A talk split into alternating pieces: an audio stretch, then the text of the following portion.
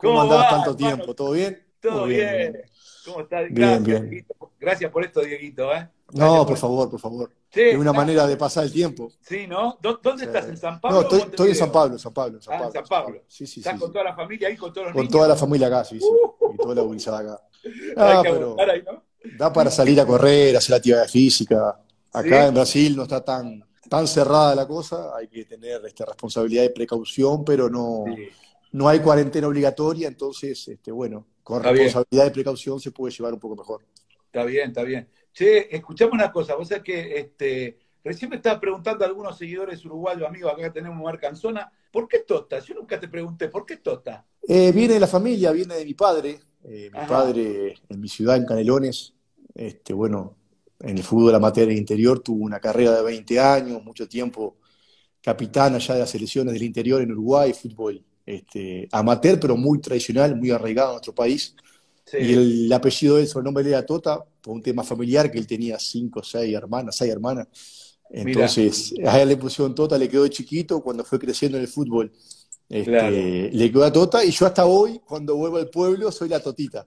Yo no soy la Tota, todavía soy el hijo de. La Tota de Canelones. Sí, soy el hijo de todavía. Bueno, primero para, para la gente de Marcanzona, este, estamos hablando con un referente no solamente del fútbol de Uruguay, sino del fútbol sudamericano. Este, hoy, director deportivo ni más ni menos de San Pablo, uno de los clubes más grandes del mundo. Este, y nada, que recorrió el Espinel. La verdad que vos cuando empezaste a jugar de botija, ¿dónde empezaste? Exactamente. Justamente, bueno, mira, mi carrera es un poco inexplicable hoy en día, ¿no? Hoy es imposible, pero hace 20 años atrás este, yo con 18 años, casi 19, estudiaba, trabajaba y jugaba amateur en mi ciudad, en Canelones, y con 19 años este, ya, este, bueno, estudiando y trabajando y con pocas aspiraciones a ser profesional, este, pero bueno, me destacaba en mi ciudad ahí por, bueno, por mi físico, por, por mi forma de ser, pero entrenaba una vez por semana y jugaba los domingos, con 19 años. algo, que hoy es imposible, ¿no? Este, ahí, Nacional me lleva a jugar a la, tercera división, vendría a ser la reserva de, Argentina.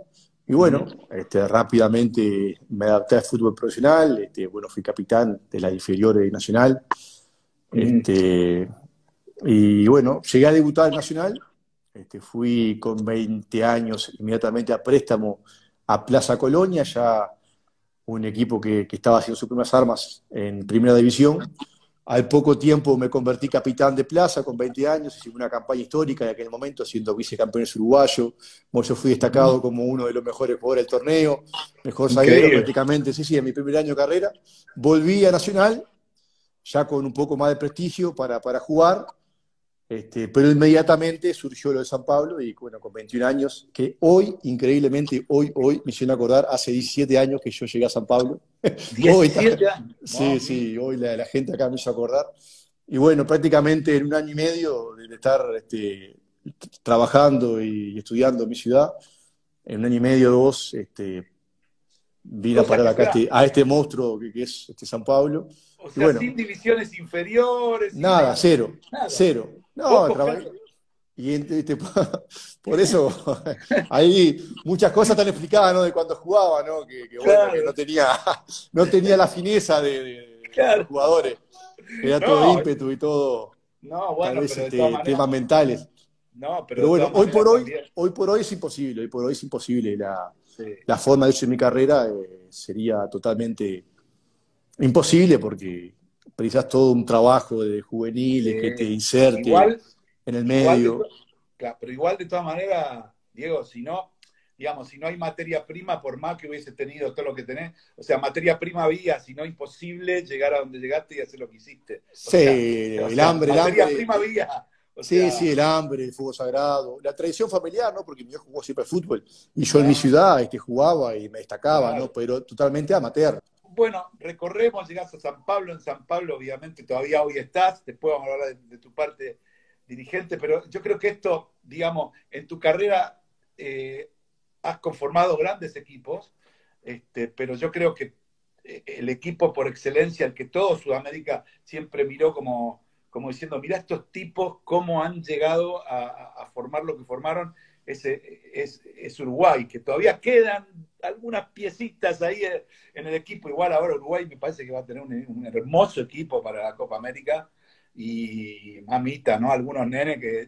Es decir, ¿alguna vez se pusieron a pensar entre ustedes o conversando entre ustedes? Digo, un país que es más chico de la provincia de Buenos Aires, la materia prima que tiene.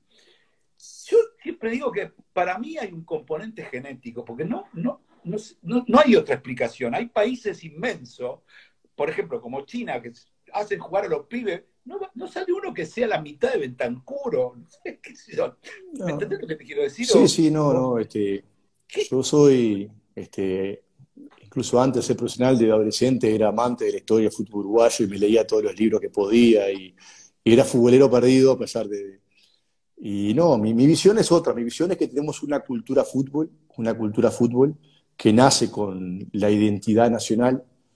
Este Uruguay deja de ser banda oriental o de autoproclamarnos banda oriental y pasamos a Uruguay cuando viene el fútbol y le empezamos a ganar a Argentina, le empezamos a ganar a Brasil. Eso en el comienzo del siglo XX. Primer Copa América de Uruguay, primer Este, equipo sudamericano que va a jugar a Europa y es campeón es Uruguay, una Olimpiada, por dos veces, el primer mundial lo, lo hace Uruguay y sale campeón, el primer clásico contra Argentina lo gana Uruguay.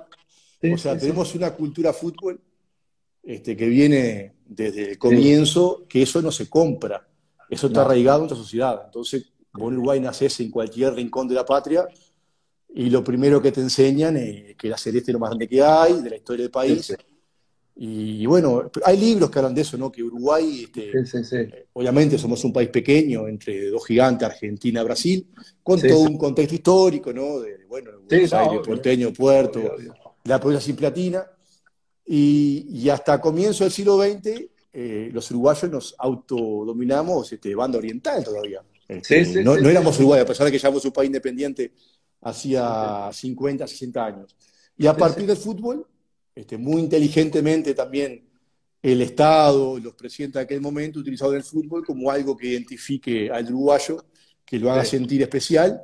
Y yo creo que ahí está la explicación por qué un país de 3 millones de personas, donde la mayoría son viejos, donde hay más mujeres que hombres, donde la infraestructura hoy sigue siendo este, pésima o muy mala en comparación a, los países este, este, serios o profesionales de fútbol, cómo seguimos siendo competitivos. Este, creo que es este, por, por, la cultura que, que, traemos, que ni China, ni Qatar, ni Estados Unidos, este, ni, ni Inglaterra nunca van a poder comprar. Ellos obviamente pueden comprar otras cosas que, que, que, bueno, que también este, son interesantes, pero esa cultura que tiene.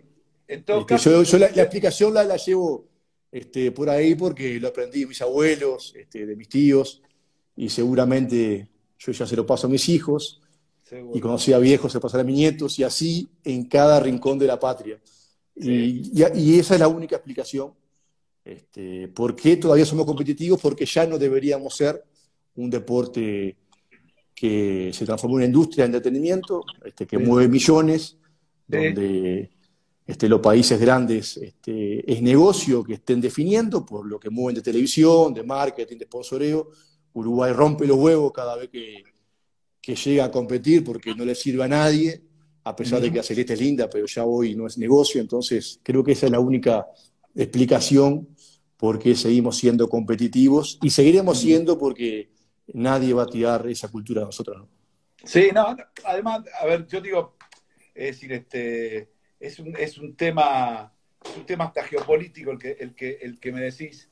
Eh, igual yo pienso que hay, hay un, todo eso que se centra, hay un componente que yo digo, eh, es decir, este, que tiene que ver también con el sentido de pertenencia, ¿sí? que es muy importante. Es más, yo creo que este, Uruguay es uno de los equipos del mundo con más sentido de pertenencia hacia la camiseta de su país. Inigualable, te diría yo. Inigualable, ¿Eh? inigualable. Y tengo mil anécdotas eh, que reflejan eso. Una, una. Pero, pero no siempre, sabes que no siempre juega a favor.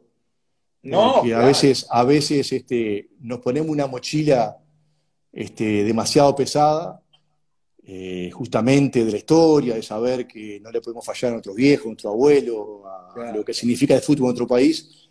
Y el fútbol no deja de ser un deporte que se juega de una manera, este, cuanto más liviana mejor, este, más suelto estés mejor, este, más rápido vas a pensar, más rápido vas a, coordinar. Entonces, siempre fue un motivo de, de cuestionamiento y de diálogos internos nuestros, ¿no? ¿Hasta cuándo es bueno la pasión o el sentido de pertenencia o las locuras que hacemos por Uruguay? Porque dentro de la cancha vos tenés que ser más ágil, más rápido mentalmente, resolver mejor la jugada. Es un deporte, es un juego. Es un juego. cuando te cargas psicológicamente con toda una historia, con todo un contexto, con el peso de un país, este, no has jugado en contra muchas veces y creo que no seguirá jugando porque somos así y es inevitable, ¿no? Pero en base, este, tenés una anécdota ahí que me contaron que alguna vez este, fuiste como la tribuna o algo por el estilo, ¿puede ser o no? No, eso fue ahora, fue, hace, fue en carnaval ahora, hace, hace un mes. No me digas, ¿qué eh, pasó? Sí, sí, sí. sí, No, el, contexto es que, bueno, este, si hablamos del de fútbol turco y la experiencia en Turquía, es para hacer horas y horas y 20 libros porque es algo un poco inexplicable lo que se vive allá, que yo nunca entendí por qué tanta pasión en un fútbol que no es tan significativo o representativo a nivel mundial, pero lo que se vive internamente es imponente. Este, no hay Argentina, no hay Brasil, no hay Uruguay que se compare. Este, el estatus que el jugador tiene dentro de la sociedad, viste que de repente en Argentina, en Uruguay, en Brasil, el jugador es popular pero no es prestigioso. Claro. Principalmente en Brasil. El jugador es popular, pero no es prestigioso. No es prestigioso. Argentina, Uruguay un poquito mejor, pero también. Siempre el jugador de fútbol es mirado a medio de ahí, eh, ahí. y no, no accedes a, ciertos lugares. En Turquía, por ejemplo, sos popular y sos prestigioso. Este, te puedes sentar con un alto político, empresario, lo que sea, dialogar de tú a tú porque sos respetado. estatus superior. Superior. Y bueno, obviamente si te, va, si te va bien, mejor, ¿no? Si te va mal, este, te, sacan a boleos. Este, pero bueno, es una experiencia. Hay, este, tengo mil, mil anécdotas también allá en Turquía. Pero, lo cierto que se vive. ¿Una fue ahora? ¿Qué, pasó? Ahora, hace un mes, hace un mes y seis años después de irme, porque eh, sos tan, este, tan asediado públicamente por la gente, por, el, por, el, buen sentido, ¿no? De que te paran, que te, te fotos, te quieren, te dan flores, dulces, te invitan a tomar un té, te conversan, aunque yo no hablo turco, pero me hago entender con señales. Y, los clásicos son este, un espectáculo lindo, como un Boca River, como un peleador nacional, este, un San Pablo Corinthians. Y claro, nunca, obviamente, nunca pude y nunca podría ir a la tribuna a ver un partido. Y ahora, seis años después, este, carnaval acá, feriado, que justo iba a Turquía y justo coincidía con el clásico, este, bueno, se me ocurrió este, disfrutar de una, jornada de hincha. Y bueno, la única manera era disfrazarme y, nada, con unos amigos ya turcos me conseguí una barba, una peluca. me disfracé y bueno, no, tuve, tuve la experiencia que, que hacía 20 años no tenía, ¿no? De, de gurí, de, de 3, 4 horas previas, recorrer la calle, este, tomar, cerveza con los hinchas, cantar unas canciones, putear al rival. Y nadie, nadie, te, nadie te, nadie te reconoció. Y no, después en la tribuna, este, cuando yo empecé a putear en, algunas veces en, español, me miraban raro y mis amigos decían, este, mirá por otro lado, no lo Después es la única manera, si, si no, te enloquece. Pero es por la pasión y por, este, bueno, en el buen sentido, ¿no? Qué bueno, qué bueno. Yo me acuerdo de vos, yo te conocí, a vos, vos por ahí no te acordás de eso, pero yo te conocí un día que fuimos a Málaga con Quique a tu casa, con Wolf. Con ah, sí. Sí, sí, me una nota. Sí, linda nota, me acuerdo. En Málaga, sí. Ahí yo te conocí. Y ahí ya estaba, en ese momento estaba, estaba la selección eh, bárbara. Vos estabas en Málaga, que es ciudad hermosa por otro lado. Sí. Eh, estaba, en Marbella, en realidad. En Marbella, exactamente. Y recuerdo una anécdota que contaste de, de Latan Ibrahimovic, que yo siempre la cuento. ¿Vos te acordás? cuando levantó la pata hasta acá, que, eh, cuando vos lo conociste, que había levantado la pata muy alta, ¿te acordás de algo de eso? O jugando este, contra, debe ser. Un, yo después jugué, con él en, París, jugué junto un año, tuve la suerte de jugar, pero antes jugué en contra varias veces y creo que me habías preguntado cuál era el delantero más difícil de marcar y en aquel momento Slatan eh, tenía todo, ¿no? Era técnico, rápido, fuerte, más grande que yo eh, y una agilidad increíble. De repente saltaba a cabecear y con la pierna te sacaba la pelota de la cabeza. Entonces, este, era guapo, va al frente como loco. Entonces, este, en aquel momento que yo lo venía de, de, tener de compañero en, París, te comentaba que, que fue lo más, lo más completo que vi como, ah, como, como, como, atacante, ¿no? Sí, era, eh, eh, pero eh, vos me contaste, puede ser que una vez se plantó el vestuario y dijo, ustedes no ganaron nada. Ah, sí, sí, bueno. ¿Cómo sí, pero esa no la hice pública, esa no la hice pública. Ah, ¿No la hiciste pública? Al, no, al, segundo día que llegó al vestuario, yo, bueno, este, habíamos algunos referentes que hablábamos antes del campeonato y él, bueno, inmediatamente, el segundo día, este, me pidió la palabra a mí, en aquel momento Tiago Mota, para hablar, un italiano español, ahí éramos una. Y bueno, este, con mucha firmeza decía que, él aquí venía a ganar, que muchos de aquí no habían ganado nada, que, él era ganador, que pum, que pan, con una, una, una, una personalidad fuertísima. Y, bueno, este, lo queríamos cortar y no podíamos, porque claro, el poco que provocaba, ¿no? Porque al, señalar a muchos compañeros que, que, no habían vencido nada, y bueno, este, un personaje un personaje, importante, y bueno, y un ganador, porque después de ahí ganó todo el París y él ganó todo. Y, sí, sí, después, fue a Estados Unidos y se no, no hago todo el cuento, no hago todo el cuento cómo fue porque involucra nombres, involucra compañeros. No, no, está perfecto, sí. Pero fue mucho más este grosso que eso ahí. Esa es solamente la puta, fue mucho más grosso. Hubo algún sopapo, algún golpe de puño, hubo de todo. Vos sabés que este, recorriendo, recorriendo tu carrera, eh, imagino jugaste con, con, grandes jugadores, pero vamos a, centrarnos, eh, por ejemplo, en la selección, ¿no? Este, cuando se conforma la selección, esa mística esa selección, la verdad que, eh, digamos, ustedes sentían, sentían que, que era un equipo realmente pesado de, de jugar. Pero vos, por ejemplo, cuando vos lo veías o lo conociste a Luis, por ejemplo, a Luis Suárez, por ejemplo. ¿Vos, pensabas que Luis iba a llegar donde, llegó, donde, donde, donde apareció? Porque más allá de, que le puede ir bien Messi o no, antes también era un delantero extraordinario, o sea, no es que es un delantero extraordinario porque ahora juega con Messi. Eh, ahora es más delantero extraordinario todavía, pero digo, ¿vos pensabas, o Cavani mismo, por ejemplo, no, en realidad, llegaron como jugadores? En realidad la ventaja, como yo siempre digo, la ventaja de nuestra generación fue que por primera vez en 100 años el fútbol uruguayo tuvo un, bueno, un programa, un proyecto de trabajo este, a mediado plazo que fue encabezado por una figura única como el maestro. El maestro es único en el mundo del fútbol, este, irrepetible, intelectualmente, humanamente. Este, y bueno, mi generación tuvo la suerte de por primera vez tener este, una estabilidad que Uruguay nunca tuvo, por eso de que pueblo chico, infierno grande, el fútbol una pasión popular, que mucha gente quiere tener su influencia, y bueno, generaciones anteriores, tal vez mejores a la nuestra, yo que sé, Francesco, el de Rubén Paz, el Zamendi, este Hugo de León, Darío Pereira, este, eh, era, bueno, era para ser campeones y tal vez este, no tuvieron la suerte de tener la estabilidad en un proyecto que tuvimos nosotros. Nosotros perdimos mucho más de lo que ganamos. Y en otros momentos, alguna derrota que nosotros tuvimos seguramente hubiese significado el fin de nuestra generación y no existiría Suárez, ni Godín, ni Lugano, ni, ni Cavani, ni Orlán, ni nadie.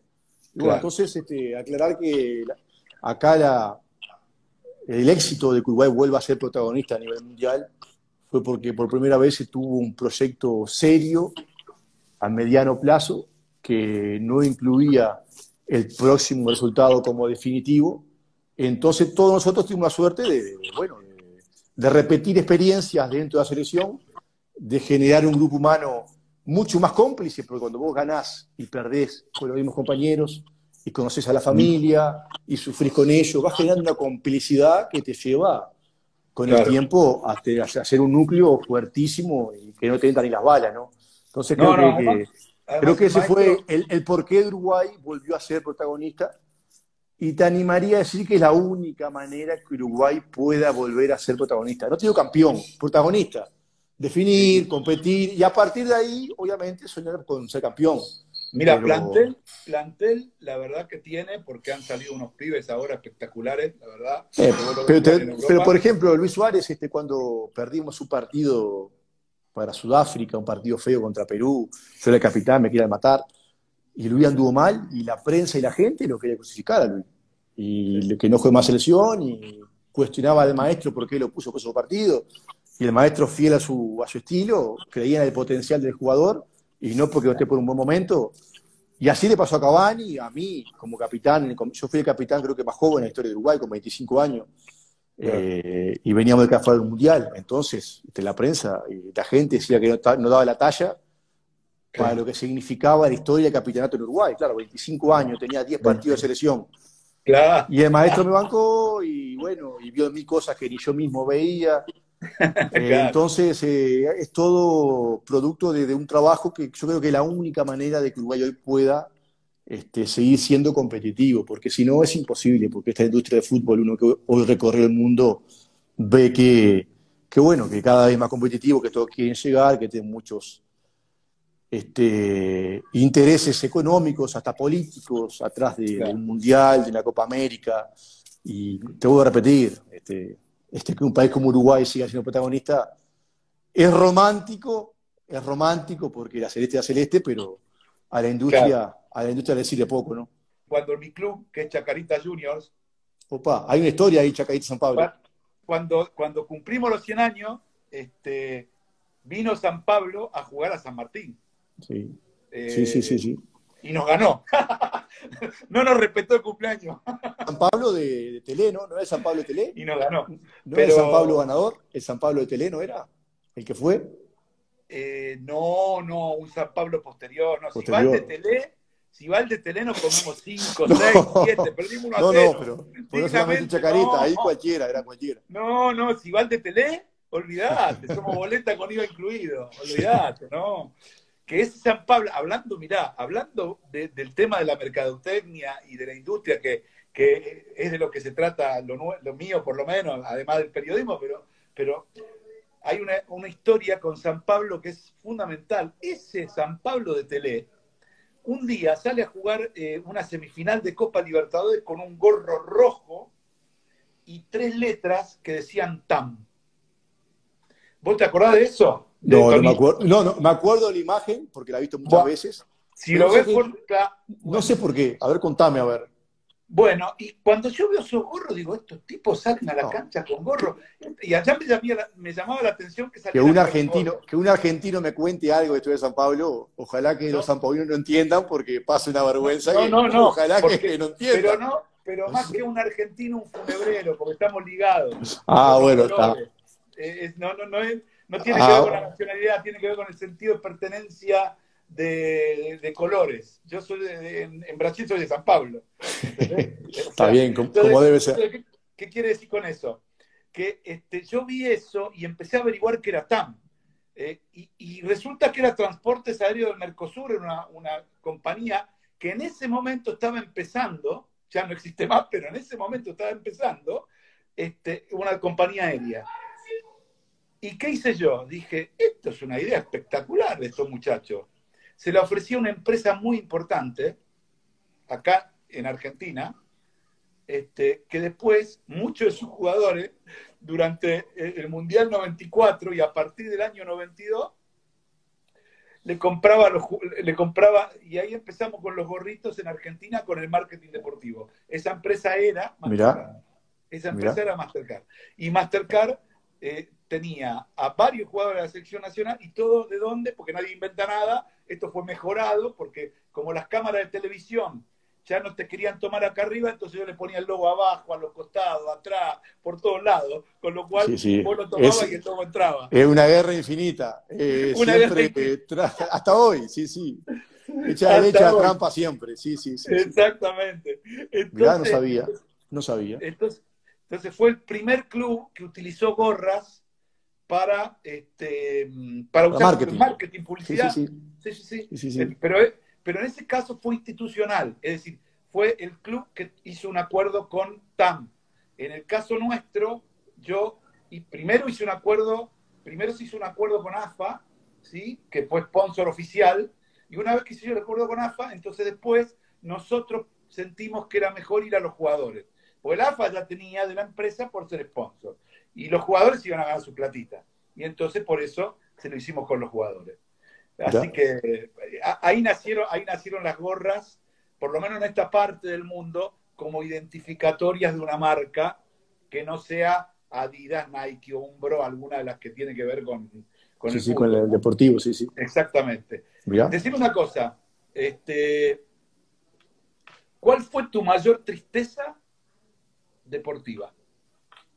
Y tu mayor alegría. tengo, dos tristezas grandes y como siempre están vinculadas a la selección porque era, era, era, era mi pasión, eh, era mi pasión y, a todo. Este, primera, cuando quedamos afuera de, Mundial de Alemania, 2006, que perdimos por penales contra Australia, este, eh, casi me muero. E increíblemente un mes después fuimos campeón del mundo con San Pablo, entonces en un mes pasé desde el infierno al cielo, literalmente. Este, pero la tristeza sí que más recuerdo, porque es más reciente, y yo también ya era más, grande, más consciente, en fin. Fue cuando en la Copa del Mundo acá en Brasil, después del primer partido, me, rompí la rodilla y, no pude jugar. Lloré tres días seguidos y fue el disgusto más grande que, me, que agarré en mi vida. pero por una lesión. Pero por una lesión. Una lesión. Pero no porque el Mundial de Brasil, la, Celeste en Brasil, Maracaná, Odolio Varela, yo era capitán de Uruguay, ídolo en Brasil. Era, era, increíble. Lloré, hasta, hoy no, no, lo puedo asimilar, pero por lo menos no me queda más lágrimas.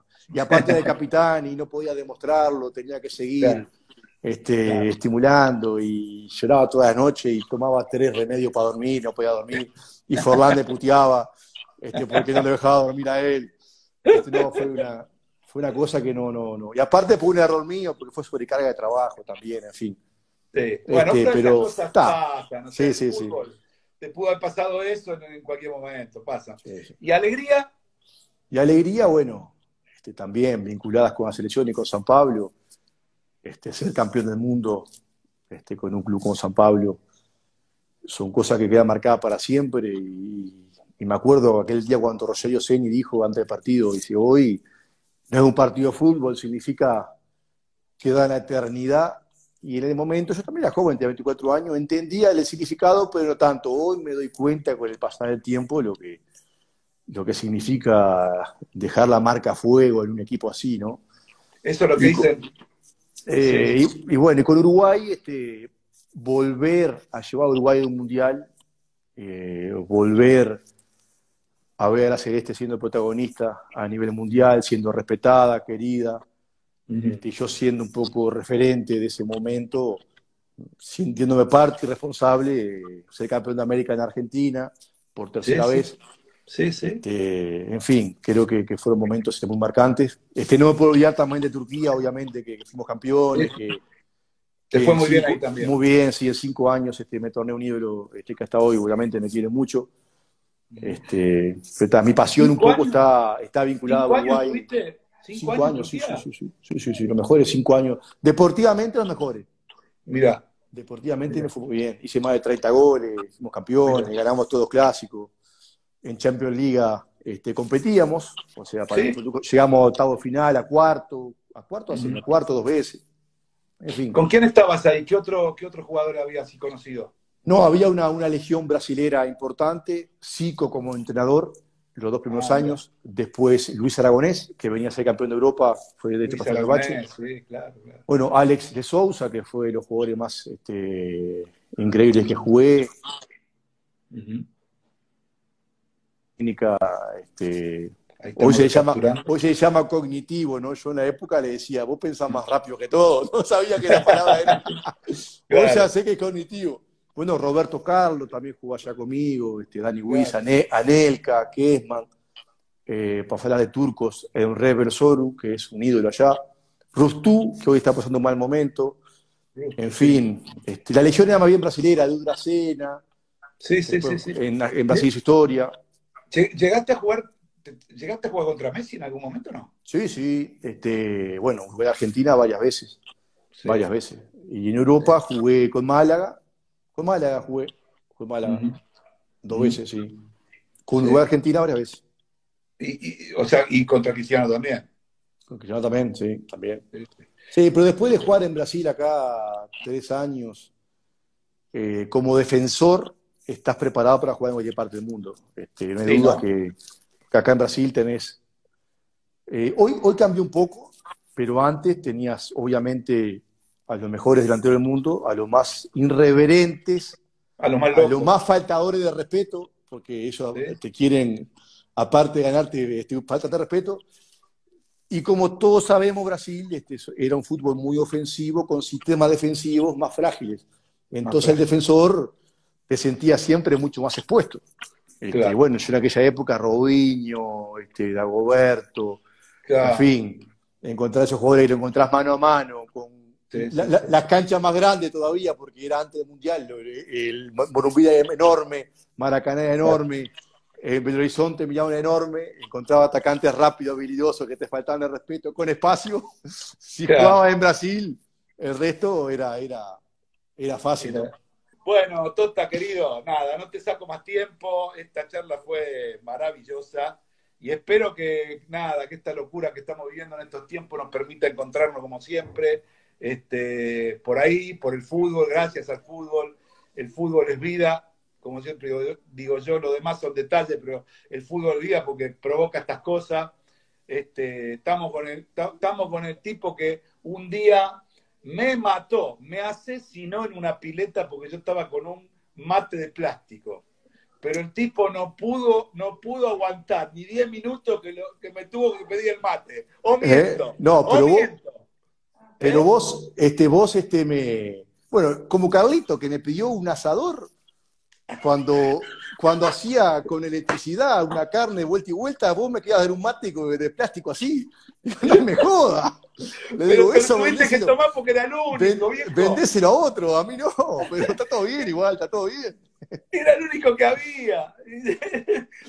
pero al final se, tuvo que tomar el mate, tan malo no estaba. Nos adaptamos, nos adaptamos a todo, nos adaptamos a todo. Nos adaptamos a todo.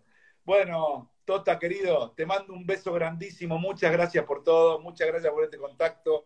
Estamos al habla y, como siempre, ya sabés, a lo que necesite, acá estaremos. ¿eh? Bueno, un saludo a toda la gente argentina, bueno, a los uruguayos, argentinos, brasileños, turcos me estén escuchando, como vos decís, este, pasar rápido por este momento que nos tiene que, que dejar más fuerte que nunca.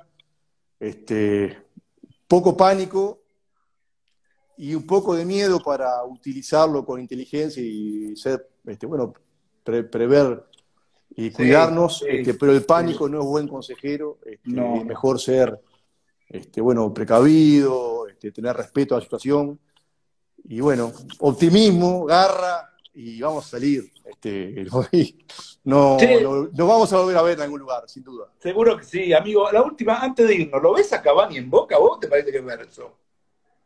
Este, no, creo que antes de Boca este, se viene conmigo acá a San Pablo. ¡Epa! Sí, sí para Sudamérica. Ya lo vengo, lo vengo dando hace tiempo ya, no es de ahora. Ah, ya hace años, pero. Pero eh, chupate esa mandarina, papá. ¿qué, te voy a responder? ¿Qué te parece? Me parece muy bien, me parece muy bien. Te mando un beso, saludo a la familia y gracias por todo, Dieguito. Bueno, un abrazo, vamos arriba. Valeria. Chao, chao, chao, chao. chao, chao.